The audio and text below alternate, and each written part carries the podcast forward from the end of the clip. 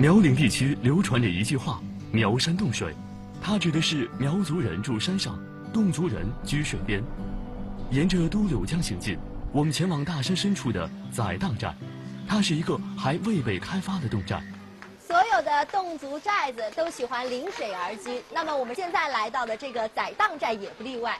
在我左手边的这条小溪啊，就在村子里面缓缓地流淌而过。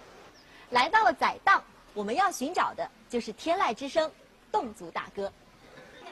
当地人把歌唱得好、歌手多的村寨叫做歌窝，宰荡就是一个。钢琴寨子还未准备好拍摄，我们和一群孩子交谈起来。四岁啦，那你会唱侗族大歌了。三月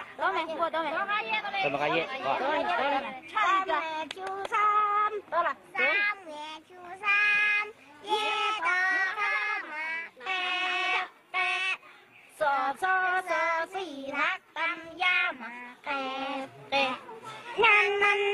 女孩唱的是青蛙歌，模仿水田里青蛙的叫声，教导人们爱惜光阴。在这里，青蛙歌算得上妇孺皆知。大金鸡的狗来花嘛哎哎，狗来花哎哎哎，狗来花卖三斤的哎哎。听这位奶奶唱歌的时候，突然觉得很有的感觉，啊，好像就有很多个小青蛙在我的耳边呱呱呱的叫，真的好像啊，人类。从大自然听到声音，侗族同胞就进行模仿，演变成复杂的多声部合唱。大歌就是这样起源的，它是中国唯一采用和声复调的民歌。来到侗寨，客人首先被请进鼓楼。每一个侗寨都有一座鼓楼，那么鼓楼里的火塘呢是常年不息的。对于侗家人来说，这座鼓楼就是他们议事和唱歌的重要场所。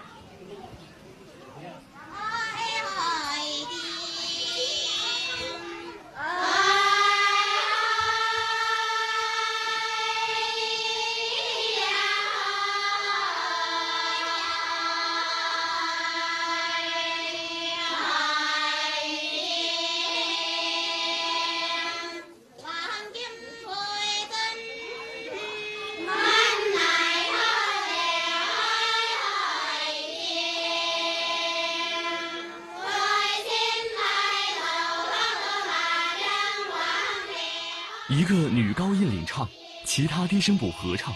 侗族大歌有叙事歌、抒情歌、声音歌等类别，没有民族文字。侗族的历史文化都是通过歌声流传。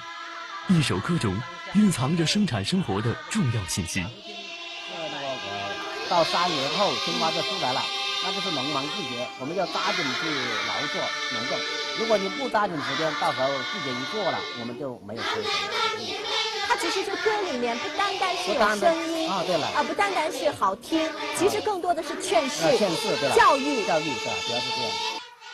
侗族人常说，一首歌就是一段历史，不能唱丢。过去大歌由男女声部分开演唱，二十世纪五十年代出现混声合唱，进而加入童声。这些孩子大方淡定，只有十岁上下，却有着五六年的演出经验。他们出生在音乐世家，从小接受训练。如果妈妈当过女高音，孩子也会继承歌唱天赋。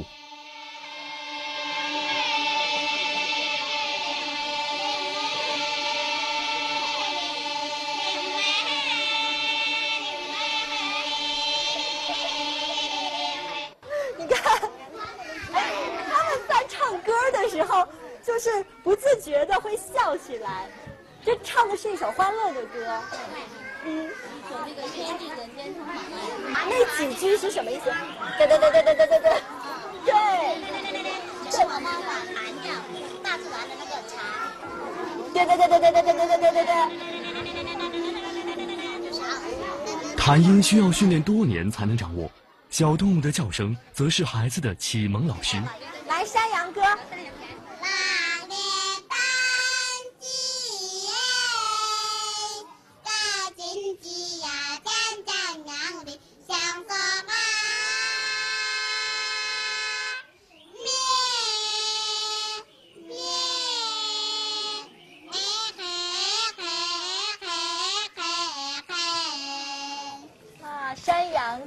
所以他们唱起来的时候会模仿山羊的咩的叫声，是吗？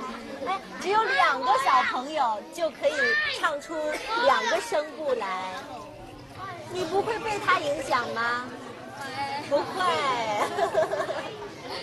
技艺高超的侗族大歌有超过两千五百年的历史，侗家人天性好热闹，常常整个村寨一起串门。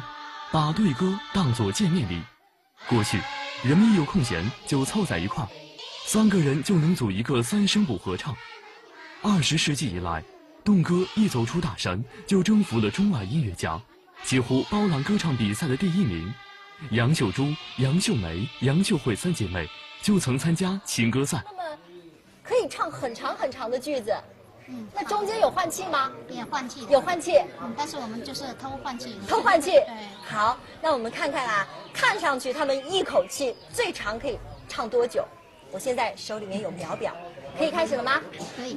你的美红温润美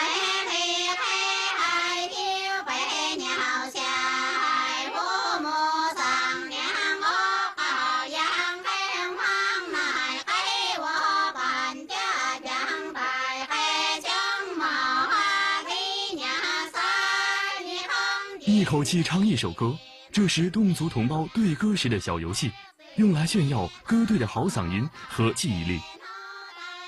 这种循环换气的唱法也在欧洲出现。十六世纪由音乐家为教堂合唱而发明。追根溯源，我们更被侗族大歌的精妙、浑然天成的技巧所震惊。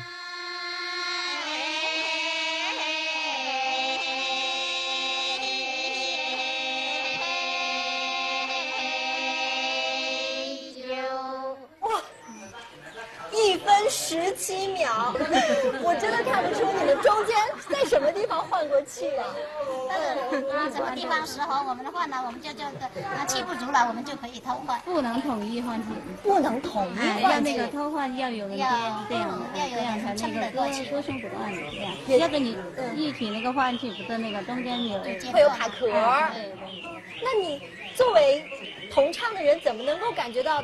他要换气的呢，会感觉到你长的气你就坚持一下，然后他换了你，你呢，那那就我们一起。也就是说要配合，哎，要配合。三姐妹的母亲就是一位女高音，她们从五六岁就开始配合。如今杨秀珠被村小请去担任音乐老师。二零零九年，侗族大歌被列入世界非物质文化遗产，也走进了贵州很多学校。下午，我们来到杨老师的课堂。唱歌的声音传出来了。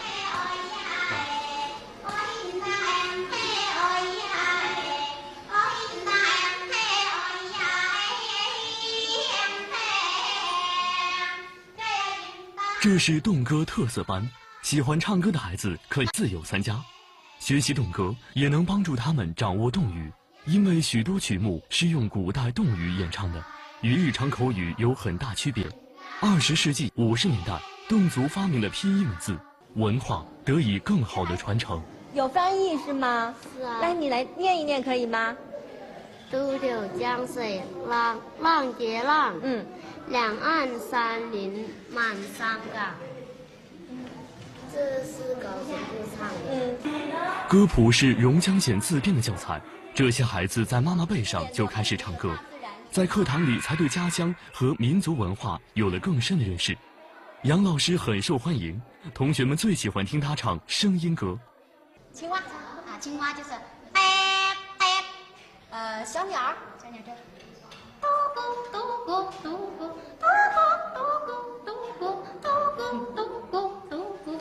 蝉，蝉就是。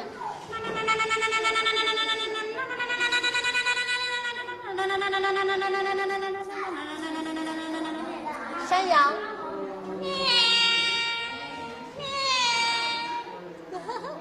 好像把这些动物的叫声都谱上了曲，他们也在唱歌一样。对对。那么风声呢？风声，刮风，啊，刮风。嗯。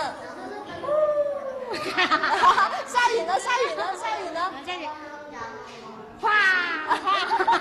真的吗？就是在唱歌的时候也有风声雨声。这些孩子是杨老师的得意门生。两个月前，在贵阳的合唱比赛中获得第一名。二零零六年，杨秀珠第一次参加青歌赛夺得银奖，之后受邀到韩国、法国、西班牙演出。回到家乡后，她开始向孩子们传授技艺。教孩子们难吗？嗯，有点难，累吗？也很辛苦，也但是这也是我很喜欢的，很喜欢 对，因为我是一个很爱爱唱歌的人，爱所以我希望把我所嗯学会的这些东西，能够尽量的传给他们要让他们唱的比您更好。啊，对。学校现有八位老师，孩子除了教材，没有摸过其他的书籍。两年前，杨老师向学校提出建图书室，他说，希望通过书本让孩子了解山外的世界。这样的想法源于七年前他第一次出远门到北京参赛的经历。那一年他三十岁，也是我第一次走出大山的时候，就是到北京的感觉，哎呦，这里那个地方特别的，特别的，嗯，觉得哎呦，这怎么长啊？怎么路这么多大这么人怎么都认识路啊？嗯，车不会坐，红绿灯不知道该怎么过。是吗当时我真真的 小孩子上。其实我觉得，只有让孩子们多了解外面的世界，寨子以外的世界，他们才更有自信心，更有民族的自信心。唱出了名气。杨老师的歌队经常受邀到外地比赛，但因为经费不足，难以成行。载荡的人均年收入只有一千两百元，百分之六十的青壮年在外地打工，歌队组不起来，大歌的传承面临困境。虽然受到国家非遗的保护，外界对动歌的了解仅限于声音歌，内涵更为丰富的伦理歌、叙事歌，则因为难学难唱，后继无人。而这些，才是侗族文化的精髓所在。天色要暗下来了，我们正准备离开。就在这个时候，我们发现在这条街道上，每隔几步就会传来这种清脆的侗族歌声。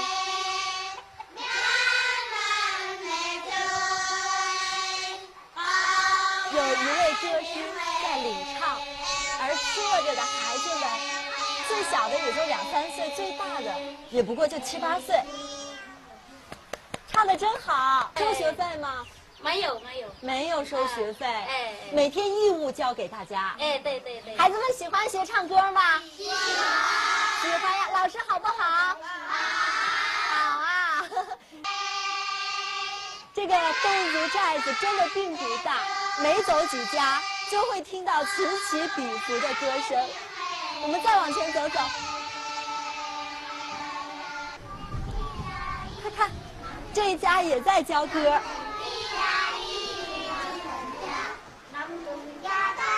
这位不就是我们刚刚到寨子的时候遇到的那位奶奶吗？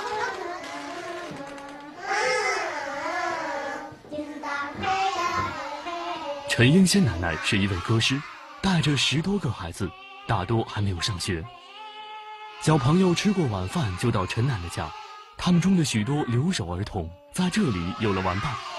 奶奶教的这些孩子啊，年纪更小，也就两三岁的样子。奶奶，您还记得我吗？啊，记得你们。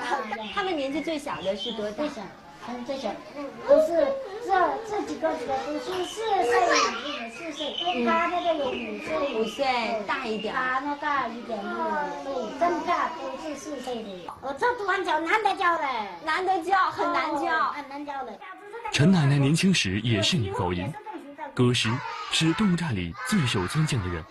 载荡有六位歌师，带着不同年龄的孩子教授不同级别的歌曲。他们的唯一报酬是，孩子会主动帮忙打扫卫生，干干农活。载荡没有幼儿园，歌师却能让这些孩子乖乖坐下，每天学上一个小时，不得不佩服他们的教学能力。艺术的熏陶让孩子们变得很懂事，也培养出他们良好的品格。孩子的父母也都是陈奶奶的学生，在外打工多年，对大哥已经生疏。特别痛心，所以奶奶就说：“好，你们大人去打工吧。”我教孩子们来唱。是啊，不管怎样，都不能放弃侗族大歌。我们妈妈、我们爷爷都教给我们喽。嗯，那等我们爷爷死了，就没得人教了，就像那个这样。教这个歌舞呢，都教自己小小的，我小小的，教他会了啦，他大了啦，等我们过世了，他们又有了，有传人了，我都放心了。由于发展滞后，载荡没有从旅游和大歌表演中直接获益，而这让载荡的歌声显得更加宝贵。这是我们在黔东南州走过的条件最为艰苦、精神最为富足的村寨。他们说。一唱歌，干活就有了力气。临别的时候，孩子们再次为我们唱起刚刚学会的青蛙歌。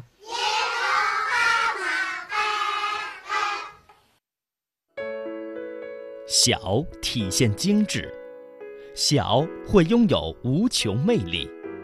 中国的许多小城里蕴藏丰富的故事，魅力小城。